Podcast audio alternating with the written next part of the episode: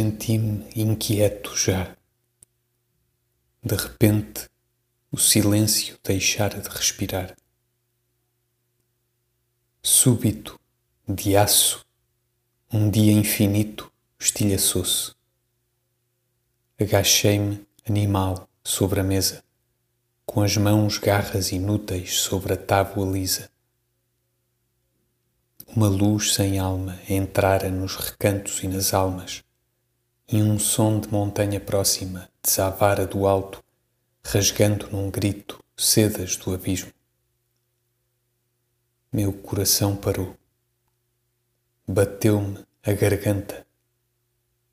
A minha consciência viu só um borrão de tinta num papel.